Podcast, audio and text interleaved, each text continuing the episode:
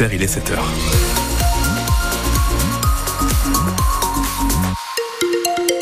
Du gris mais pas de pluie pour aujourd'hui. 11 degrés maximum cet après-midi. Le point complet sur votre météo, ce sera après les informations.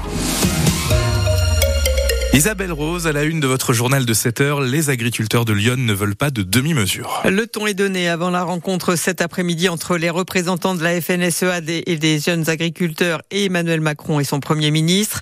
Les agriculteurs de Lyon attendent des gestes forts avant le salon de l'agriculture qui s'ouvre samedi. Après le début d'une vague de contestation inédite il y a un mois, ils avaient obtenu plusieurs annonces comme le versement d'aides d'urgence ou la pause sur le plan de réduction des pesticides, mais rien sur les revenus. Il faut donc continuer à mettre la pression car le compte n'y est toujours pas pour le président des jeunes agriculteurs de Lyon, Charles Barraco. La colère est toujours présente, les attentes sont toujours aussi fortes. Donc là, ce qu'on ciblera, si vous voulez, c'est euh, symboliquement euh, les services de l'État pour euh, continuer à mettre la pression au gouvernement, pour bien qu'ils intègrent qu'on n'acceptera pas qu'ils aillent juste redorer leur blason au salon de l'agriculture sans avoir apporté des choses concrètes à nos revendications. Ça fait trop longtemps que ça dure et cette fois-ci, on est à peu près tous déterminés à se faire entendre. On attend beaucoup plus que des déblocages de fonds ponctuels. J'entends par exemple pour l'élevage 150 millions d'euros. C'est vrai que je me mets à la place des gens, ça fait des grosses, grosses sommes d'argent. En revanche, euh, si on ramène au nombre d'éleveurs, euh, admettons qu'on soit 150 000, voilà, ça fait 1000 euros chacun. On n'est pas sorti dans la rue pour avoir des mesurettes comme ça. Le problème, il est bien plus profond. Et donc, euh, on demande que les cartes soient rebattues, mais pour un avenir plus serein et puis pour se projeter davantage. Voilà. Et dans Lyon, une mobilisation est prévue jeudi. Pas de blocage de route ou d'autoroute, mais une manifestation à Auxerre, notamment devant les services de la direction départementale des territoires. Un accident hier sur la D606 à Sens. Un camion a percuté une voiture. Le chauffeur du poids lourd n'avait pas respecté un stop. Le conducteur de la voiture, légèrement blessé au poignet, a été conduit à l'hôpital. Et puis toujours à Sens, une collision euh, en centre-ville entre euh, deux voitures a fait euh, quatre blessés légers, eux aussi transportés à l'hôpital de Sens. Un couple placé en garde à vue à Auxerre dimanche matin. Les policiers sont intervenus à leur domicile pour un différent. Ils ont constaté que l'homme et la femme étaient tous deux alcoolisés et agités, se menaçant réciproquement. Toujours à Auxerre, une femme a appelé les secours dimanche soir après avoir été frappée par son compagnon qui avait pris la fuite. Elle présentait un hématome au bras gauche et une trace de morsure sur le bras droit. La victime a été placée en observation à l'hôpital alors que son compagnon a finalement été arrêté par la police et placé en garde à vue. Les professeurs des écoles stagiaires du département sont épuisés selon le syndicat FSU SNUIP. SNUIPP, une trentaine participaient à une journée de formation hier à Auxerre et depuis la rentrée, la majorité d'entre eux sont affectés à temps plein devant les élèves. L'occasion pour Lorraine de Smith de rappeler que son syndicat revendique une formation initiale complète pour ses professeurs avant de prendre la responsabilité d'une classe à temps plein c'est très bien d'avoir des connaissances en français, en histoire, en mathématiques, mais la réalité, elle est dans comment on passe en fait ce qu'on sait aux élèves, à avoir des enfants en face de soi. Et on a quand même beaucoup d'enfants vraiment difficiles, donc on leur donne pas euh, les clés pour pouvoir euh, affronter autant que faire se peut, parce que jeunes ou anciens comme moi dans la profession, ça nous met en, en difficulté vraiment.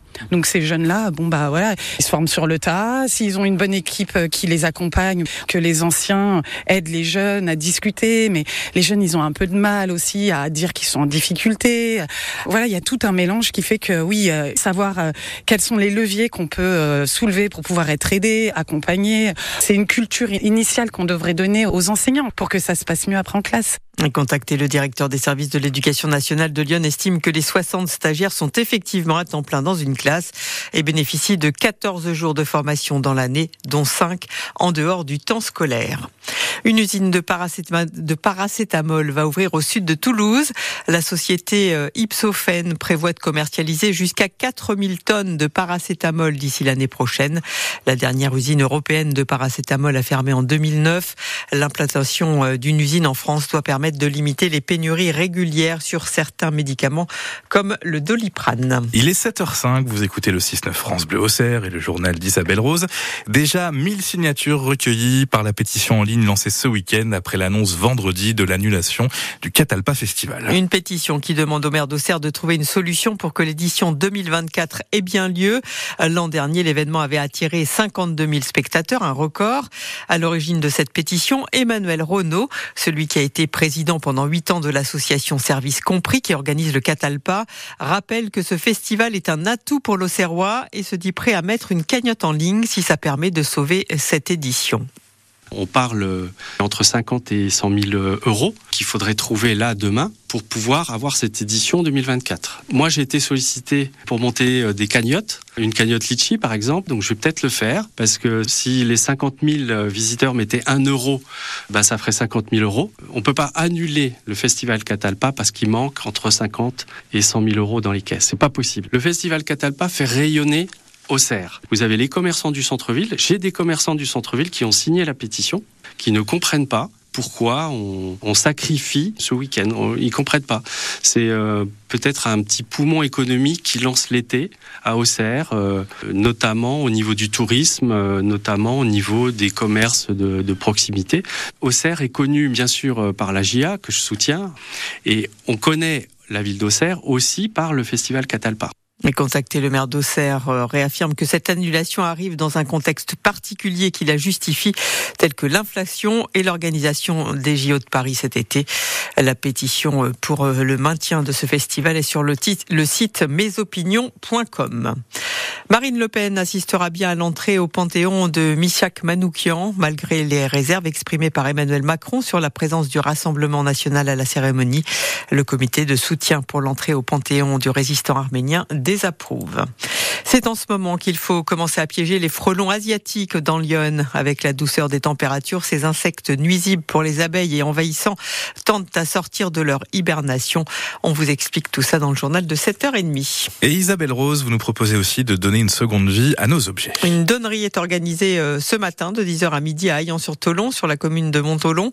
Cela se passe euh, à côté de l'église, sur la place du marché. Euh, vous pouvez donner les objets que vous n'utilisez plus ou au contraire en prendre dont vous avez besoin. Il n'y a aucune obligation. Enfin, le festival des grands-parents débute aujourd'hui à Sens, à la salle des fêtes rue René Binet. Des activités ludiques sont proposées tous les après-midi de 14 à 17 heures aux familles. C'est gratuit. Et cet après-midi, c'est jeux de société. Enfin, vous pouvez voter jusqu'au 8 mars pour votre village préféré. La liste des 14 sélectionnés pour cette nouvelle édition de l'émission présentée par Stéphane Bern sur France Télévisions est désormais connue. Et c'est le village de Clairon, dans le Doubs, qui représente cette année la Bourgogne-Franche-Comté. Vous avez la liste détaillée sur francebleu.fr. Il est 7h08.